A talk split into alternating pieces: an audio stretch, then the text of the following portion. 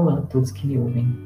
Eu me chamo Stefferson Alves Arthur, sou mestrando do Programa de Pós-Graduação em Gestão Pública pela Universidade Federal do Rio Grande do Norte e quero lhes apresentar esse produto que resulta de uma atividade proposta pela disciplina Teoria Geral da Administração Pública, ministrada pelo professor Dr. Fábio Rezende de Araújo. Essa produção abordará o movimento gerencialista na administração pública e o pós-New Public Management. Sem mais delongas, vou contar uma história. E, como toda boa e velha história, era uma vez um movimento chamado gerencialista, ou conhecido também como New Public Management. Esse movimento faz parte da gestão pública e vem sendo debatido pela administração pública enquanto ciência. Ele é resultado da evolução de outros modelos que permeiam a gestão pública, desde quando se pensou em ideias direcionadas a uma administração pública mais eficiente. Isso ocorreu no período da Revolução Industrial e teve também como marco o enfraquecimento dos poderes aristocratas e absolutistas ainda no século XVIII. Nota 2013.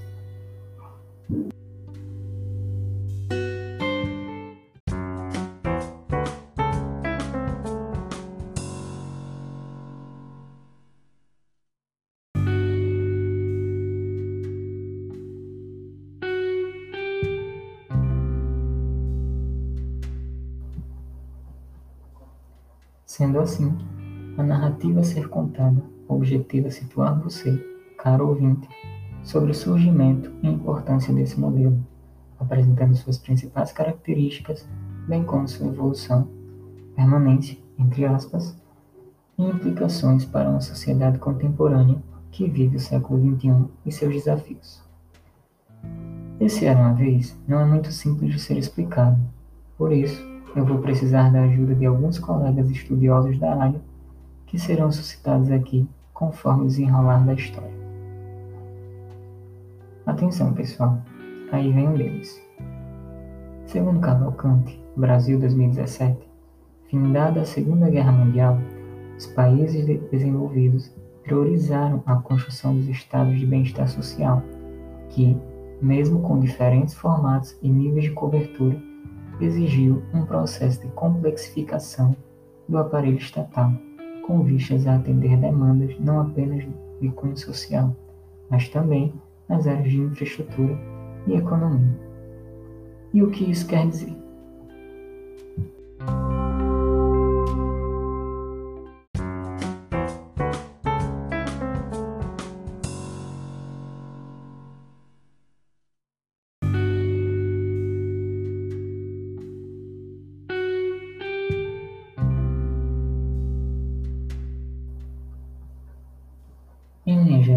Isso indica que houve um aumento e diversificação das demandas a serem providas pelo Estado, que funcionava mediante as premissas da administração pública tradicional, com forte apego aos controles procedimentais.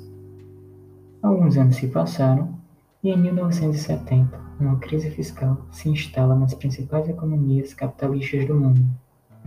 O elevado gasto público gerou déficits orçamentários que impactaram os investimentos privados, prejudicando o crescimento econômico, sem promover o aumento da qualidade dos serviços públicos. Ou seja, essa forma de Estado produtor começa a entrar em crise. E agora? O que faremos? Como saímos dessas crises? Certamente, estes foram alguns dos muitos questionamentos feitos por todos os países que se encontravam em crise naquele momento. Como a história comprova, todas as crises que existiram e existem no mundo até hoje pressionam direta e indiretamente por mudanças muitas vezes atípicas, estruturais, incrementais, enfim. Transformações que vão impactar as sociedades e todas as suas relações, não se limitando apenas à vertente econômica ou social. E é nesse contexto de pressão por transformação questionamentos acerca da capacidade de responder aos anseios do social, da economia, do mercado e por que não viver do próprio estado de bem-estar social, que cresce a onda de modernização do aparelho estatal. Dessa forma, ainda de acordo com Cavalcante, com forte componente político, ideológico e principalmente econômico, um amplo movimento de reformas administrativas, vislumbrando alterar o papel e o funcionamento do Estado, se inicia ao fim dos anos 1970 e início da década de 1980, sendo os governos de Margaret Thatcher na Grã-Bretanha e Ronald Reagan nos Estados Unidos os precursores, objetivando a transição de um Estado intervencionista e dirigista para um Estado promotor da regulação. Espero que até aqui o entendimento esteja mais ou menos consolidado, certo?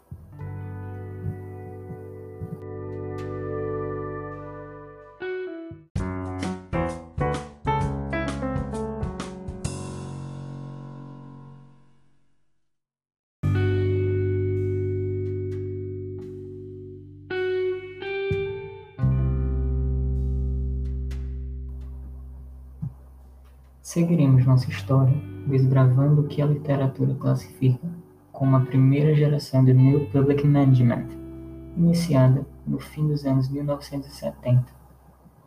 Nesse primeiro momento, o movimento disseminou a necessidade das organizações públicas se adaptarem aos moldes da iniciativa privada, tendo como balizadores a competitividade e a eficiência inerentes à iniciativa privada. Precisamos entender também o caráter de ruptura trazido por tal movimento. Ele vem contrapor o modelo tradicional de gestão mais direcionado ao processo, através de uma ótica aplicada aos resultados, onde a introdução de mecanismos competitivos entre as agências governamentais, uso de instrumentos de flexibilização gerencial e, sobretudo, das relações trabalhistas na administração pública eram vistos como incentivos e meios para aperfeiçoamento da gestão. Tais premissas constituiriam a grande ruptura da gestão pública moderna com o modelo burocrático tradicional, conforme coloca Cavalcante. E, tratando agora da segunda geração do movimento, podemos dizer que esta vem incrementar as premissas já postas. A busca por eficiência e redução de gasto é complementada pela priorização da qualidade dos serviços ofertados e pela ideia de empoderamento do cidadão no processo de escolha. Tudo isso culmina ainda no maior envolvimento da sociedade com a gestão, na diversificação da participação e também na apropriação e aplicabilidade do que entendemos hoje por mecanismos, ferramentas de accountability e transparência governamental.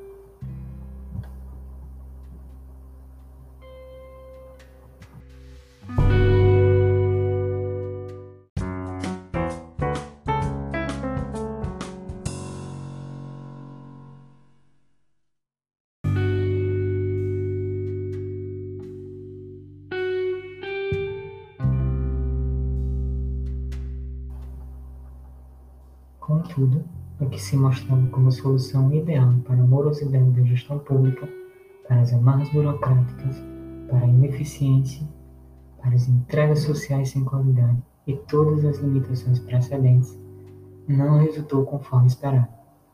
É isso mesmo que vocês ouviram. A nova gestão pública por si só não foi capaz de promover mudanças significativas, tampouco solucionar a complexidade que envolve o Estado. É, pessoal, eu já tinha alertado que a questão é bem complexa. E, obviamente, por não se mostrar equânime ou surtir o efeito esperado nos países que a experienciaram, o New Public Management é fortemente criticado, sendo anunciada inclusive sua morte por alguns acadêmicos, o que não pode ser comprovado, primeiro, pela dificuldade de isolar os seus componentes centrais das análises conjunturais do funcionamento da administração pública, sobretudo em razão das suas constantes alterações no decorrer das últimas décadas, e segundo, pelo fato de grande parte da agenda pós-New Public Management ter como base justamente mudanças incrementais em relação aos próprios princípios e diretrizes oriundos dele. Caros ouvintes, partindo dessa perspectiva incremental, é que abordaremos agora um pouco o que a literatura classifica como pós-New Public Management. Em suma, podemos entender esse momento posterior como uma continuidade das reformas gerenciais e não a sua superação. É isso mesmo. Farei uso agora de uma citação direta para melhor compreensão de todos. Abre aspas. De modo geral, o que se observa são processos nem convergentes nem divergentes nas reformas, em que cada trajetória é restringida pelos contextos internos e externos específicos, pelos legados e pelas tradições administrativas de cada governo.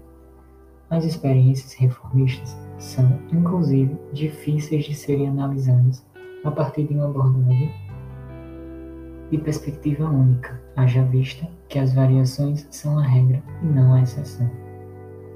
As reformas do Estado incluem modelos distintos que convergem no avanço das premissas do New Public Management, mas enfatizam de modo diferenciado pressupostos e mecanismos de gestão que, em alguns casos, repetem-se os modelos ou paradigmas, isto é, observam-se sobreposições entre eles. Cavalcante, 2017. Fecha aspas.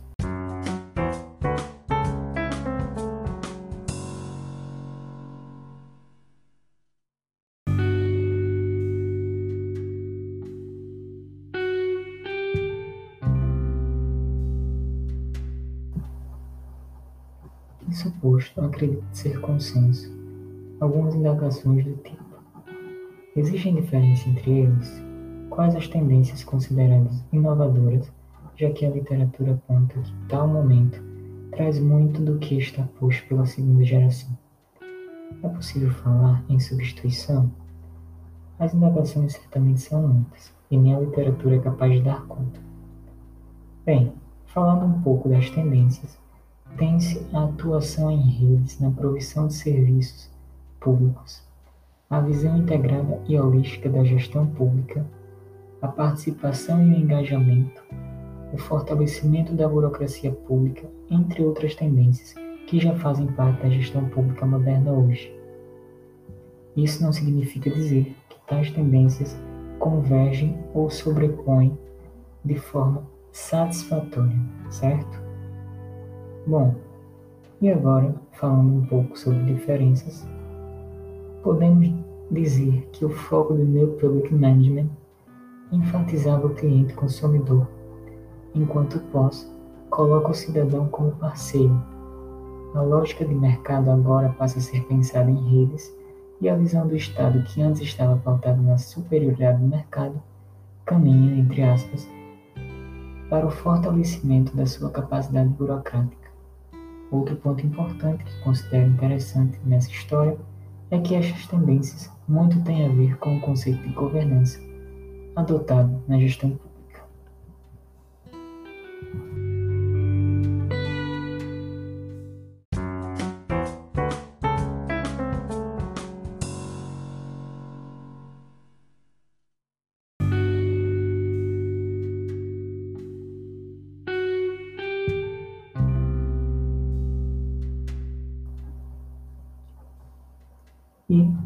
Lógica da governança, o foco é o cidadão como parceiro do processo de formulação e implementação de políticas públicas.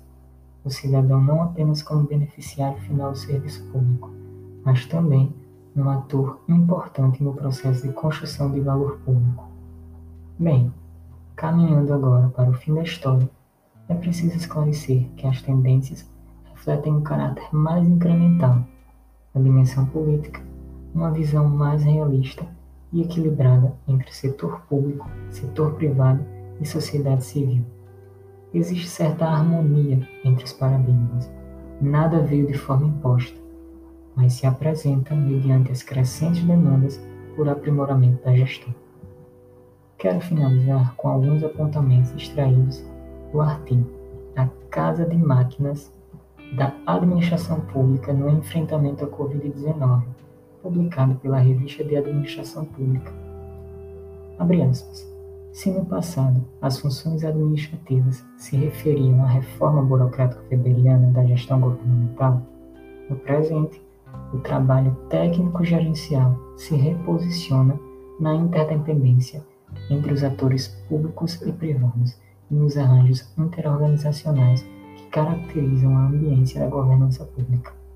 Ou seja, não é um sistema fechado, isolado e estanque, circunscrito à gestão interna dos órgãos públicos, mas um sistema aberto, sobre o qual os princípios de gestão por resultados, foco no usuário cidadão, transparência e modernização administrativa prescrevem o como atuar em torno da prestação de serviços públicos para a sociedade. Fecha aspas.